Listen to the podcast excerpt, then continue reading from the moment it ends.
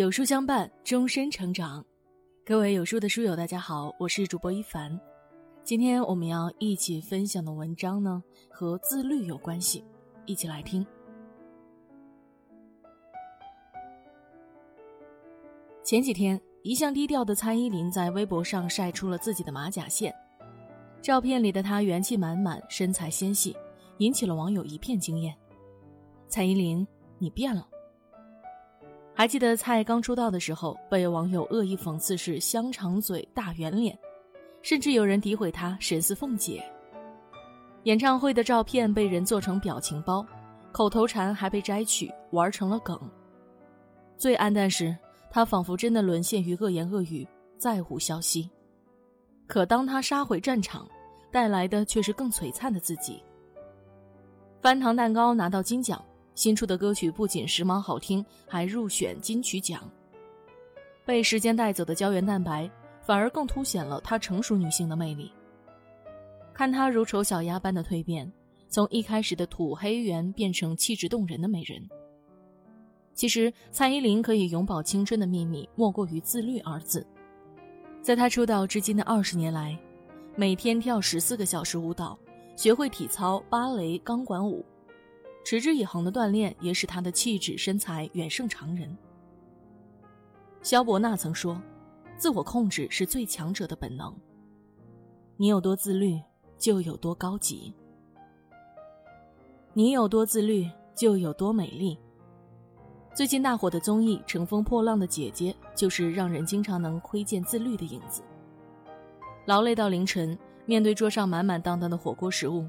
宁静瞟了一眼，毅然决然地说道：“我们是美女，晚上不吃这些。”室友吃虾，自己拿土豆丝蘸酱的钟丽缇，还有犹豫了很久，最终也只吃了两只小龙虾的阿朵。这些姐姐脸上并非没有岁月的痕迹，可是她们明显比同龄人看上去要更好看、更年轻。以前总是好奇，为什么明星有些到老了都那么瘦，比同龄人年轻。通过这档节目，我多少有点明白了：人前显贵，人后遭罪。可以保持更久的美貌，他们依靠的是比常人更强的克制力。否则，打针打多了容易脸崩，抽脂抽多了也会内分泌紊乱，一时的捷径终会走向报应。自律，才是美丽的终极秘籍。杨幂曾在一次采访中说道：“变胖和变老。”他更难以接受的是前者，因为后者每个人都会遇到的。可他如果变胖了，就说明自己变得不自律了。还记得前不久，韩寒因为一张健身跑步照上了热搜。曾经的美少年，经岁月摧残后，身材不可控制的膨胀，最终变成了一个胡须邋遢、满面油光的中年老大叔。为了健康，韩寒重新走上跑道。循序可见的坚持，最终让他瘦身了四十斤，体脂呢也降到了百分之十以下。那个曾经的少年一下子又回来了。事实说，中年只能和油腻二字结合在一起呢，自律就是最好的去油剂。一时的美貌或许靠天生，一世的美丽绝对靠自律。那些自律的人眼睛里都散发着光芒，因此。最为动人。你有多自律，就有多性感。有句话说得好：“好看的皮囊随处可见，有趣的灵魂百里挑一。”身体上的性感只能一时博人眼球，最终使人沦陷的莫过于性感的灵魂。你有多自律，就有多性感。彭于晏无疑是性感的典型，节拍邪不压正，为了达到角色要求。他把体质练到了百分之六。拍摄《海豚爱上猫》，他为了演好角色，专门学习了海豚训练，还获得了海豚训练师资格证。拍摄《翻滚吧，阿信》，彭于晏苦练了八个月体操，每天吃清水煮菜保持身材，每天十个小时以上的体操练习，学会了单杠、吊环、鞍马等高难度动作，最终完美驾驭了体操演员的人设。派克曾在《少有人走的路》中说：“自律是解决人生问题主要的工具，也是消除人生痛苦最重要的方法。”自律的人都有内驱力，他们为了达到自己的目标不择手段。前段时间，张歆艺半个月内瘦二十斤的新闻上了微博热搜。他一段话说出了原因：在我还没瘦下来的时候，一个导演找我演胖姑娘，我婉拒了。不是说我不能演胖姑娘，在我心里有条底线，我宁可为了一个角色去增肥，去塑造角色，但我不想因为肥胖而不得已去接一个胖姑娘的角色。自律的人灵魂自带香气。所以人们总是情不自禁地靠近他们。如果你具有上进心，想变得优秀，拥有一个自律的朋友是提高自己最快的方法。你有多自律，就有多健康。疫情期间，有人晒出了钟南山的健身照。已经八十三岁高龄的钟院士其实是一名运动爱好者，他的每一次锻炼从跑步开始的。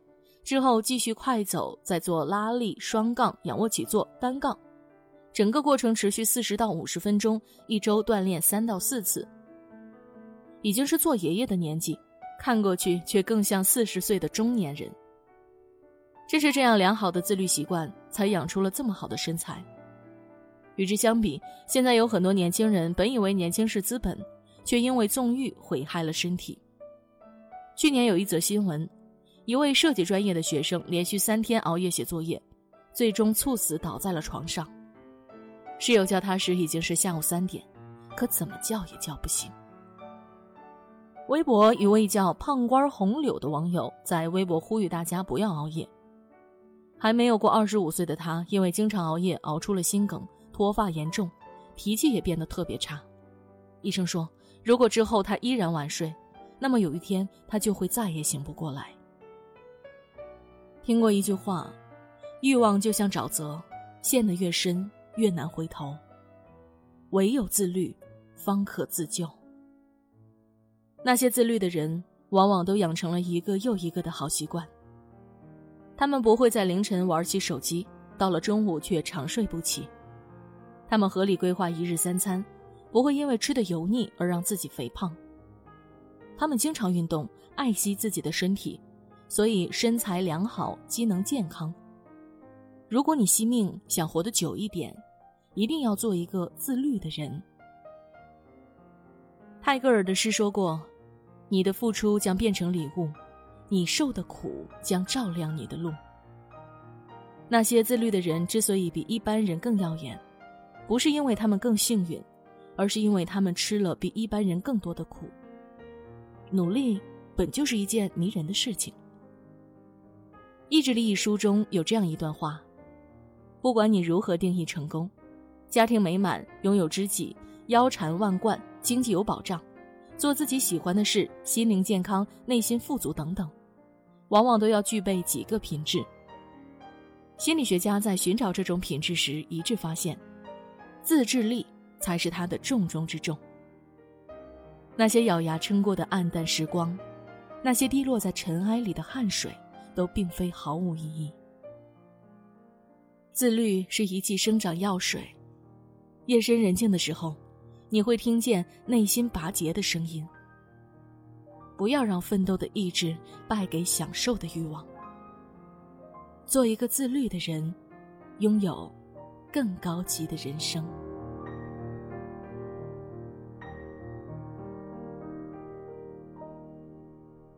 听完今天的文章，有书君有件事情想跟大家说。有书友反馈说啊，最近不会按时收到有书的文章了，那是因为公众号不再按时间推送，而是有了新的算法。如果说您跟有书的互动多，那么有书就会出现在列表靠前的位置了。如果您想要更多的看到有书，就麻烦您点一点再看，多和我们互动，这样呢，有书就能出现在您公众号靠前的位置了。走心的朋友越来越少，所以您才对我们越来越重要。未来的日子，还希望有您一路同行。好了，今天的文章就分享到这里喽。长按扫描文末二维码，在有书公众号菜单免费领取五十二本好书，每天有主播读给你听。明天同一时间，我们不见不散。